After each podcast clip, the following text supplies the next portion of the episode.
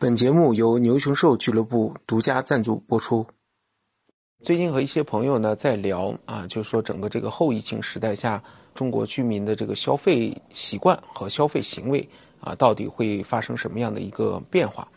那么当然了，大家在聊起来的时候，首先第一点都是认为呢，如果整个啊疫情持续三年啊，逐渐的开始结束了以后呢，可能在一开始大家都会迎来一波。啊，疯狂的报复性的这个消费，啊，当然了，你不管是消费的多还是消费的少，啊，有钱的多花一点，没钱的少花一点，那我想大家可能都会出来释放一下自己的这个心理上的这些压抑，啊，毕竟抑制的太久了。但是呢，这种释放呢，到底能不能持续的很久？这个其实话题，我相信，呃，才是这个重点，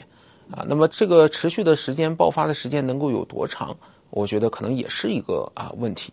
那么当然了，我们说其实，在聊天的时候，自然而然也就会聊起当年的这个三年的自然灾荒啊。那自然灾荒以后的那一代，比如说我父母的他们的那一代啊，还有再往上的老人的他们的那一代啊，其实，在那个年代下经历三年的自然灾荒以后呢，普遍呢还是有了一个比较强的一个危机意识。那有了这个危机意识以后，家中呢其实都是常备的囤有粮的。然后呢，也都是常备的囤有一些这个积蓄和储蓄的，来以防止这种啊不时之需。那当然呢，甚至我们说对上上一代人呢，一直到人生结束之前，可能都一直保持着这样的一个习惯。那中国居民的整个这个消费行为的大幅度的改观，其实也是随着改革开放以后的收入储蓄的这种增长。啊，那么等于说家底儿越来越厚了，越来越稳定了啊，那么这样的话才能够大幅度的释放这样的一个消费。那么这场疫情呢，其实我觉得对各个阶层带来的这个冲击和影响是不太一样的。首先第一点呢，可能对于大部分的富人阶层，甚至是一部分的这个中产阶层，它的影响不是特别的这个大。啊，换句话说，啊，可能对于有钱人来讲，啊，其实损失个十万块。啊，也是毛毛雨，可能对于他的后续消费呢，我觉得不会受什么太大影响。啊，一旦疫情正常的恢复了，他们对于餐饮的需求、旅游的需求、商品的需求都会得到一个大规模的这个释放。那相反呢，我觉得像无论是任何的大灾大难，其实对于底层人民来讲都是影响啊巨大的。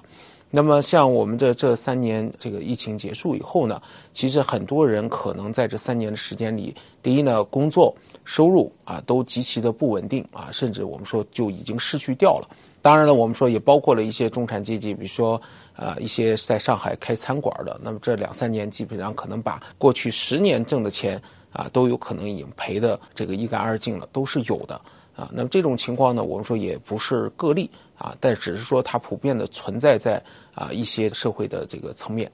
那可能对于很多的这个老百姓来讲呢，这两三年呢，如果他的收入和这个工作不是特别稳定的这种情况下，其实就是在消耗这个积蓄、消耗储蓄。那当然了，我们大家其实通过新闻其实也能够看得到啊，虽然说是一些个别的案例啊，但是确实是比较震撼人心的。啊，我们看到，举个例子，在福建福州啊，我们看到一个女的深夜她的啊外卖被偷掉以后，在那儿这个嚎啕大哭啊。我看很多网友在那儿评论说啊，这个压垮骆驼骆驼的就是这么最后一个稻草啊。有的时候人的这个心理情绪的这种崩塌，可能就是在这一瞬间的。其实，在整个后疫情时代呢，我觉得是要特别的注意。我们说整个这个社会的这个心理层面的这些安抚，当然更重要的是要尽快的让经济恢复到正常，让收入恢复到正常，让收入预期啊恢复到正常啊。那么因为持续的时间已经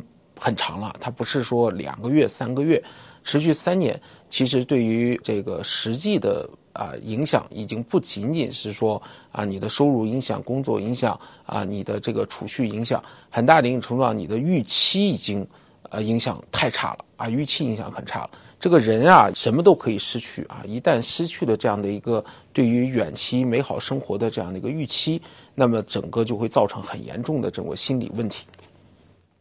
所以，整个后疫情时代呢，这种心理问题呢，我觉得也会是非常的这个突出的。那么，对于消费的角度来讲呢，其实这一批人可能在我们说疫情自然结束以后，可能他的第一步是恢复收入啊，恢复储蓄啊，所以对于他们来讲呢，或者说对于大部分人来讲呢，我觉得这部分消费恐怕是降级的啊，甚至我们说是萎缩的啊。这个其实啊，随着后边一年我们去慢慢的社会观察啊，应该能够得到呃跟目前的猜想大差不差的啊一些情况。那么第二呢，是他们可能会重新的养成储蓄的习惯，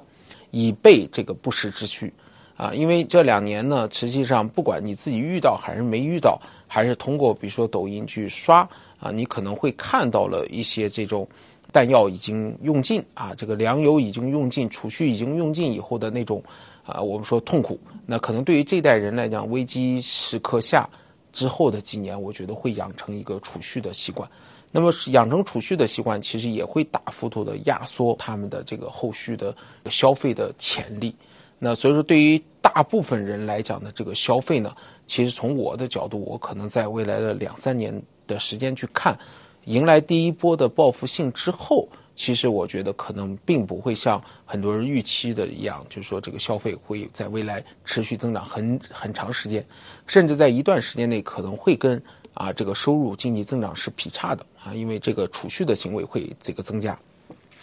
啊，然后呢，大概要用。两到三年的时间内去平复这样的一个心理啊，平复这样的一个创伤。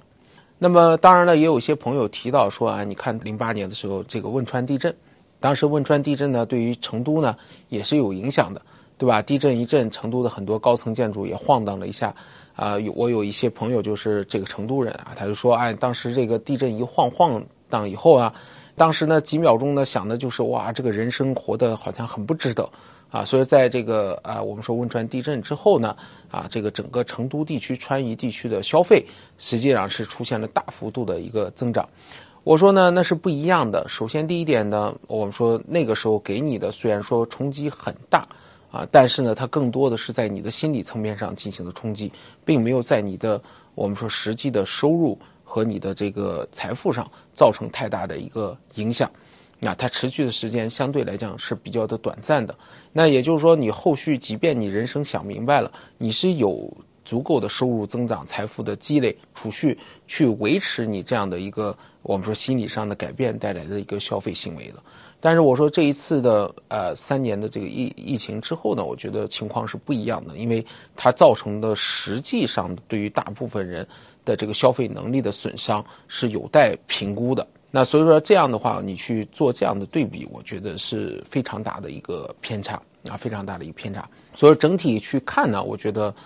可能这个话题呢，呃，就比较的一致了啊。首先第一点呢，可能会迎来一部分一小段的这样的一个压力的释放、情绪上的释放带来的这个消费行为。那第二呢，从中长期的角度来讲呢，我觉得对于啊我们说社会的啊富人来讲。可能他的消费行为不会得到太大的一个影响，啊，那么对于这个一部分中产阶级来讲呢，实际上造成的损失也是非常大的。啊，他可能也需要一到两年去这个反哺。那对于底层来讲呢，可能这两三年的不确定性预期啊，然后呢，这个心理情绪啊，加上我们说对于这两年家底儿的这种消耗，可能后边的反倒还会养成这种储蓄的行为，这个消费降级储蓄的行为。我觉得应该都是呃这个顺理成章的，那么至于这个后期到底对中国居民部门的这个消费会有什么样的一个影响啊？我觉得大家可以这个去通过身边啊去进行一个观察。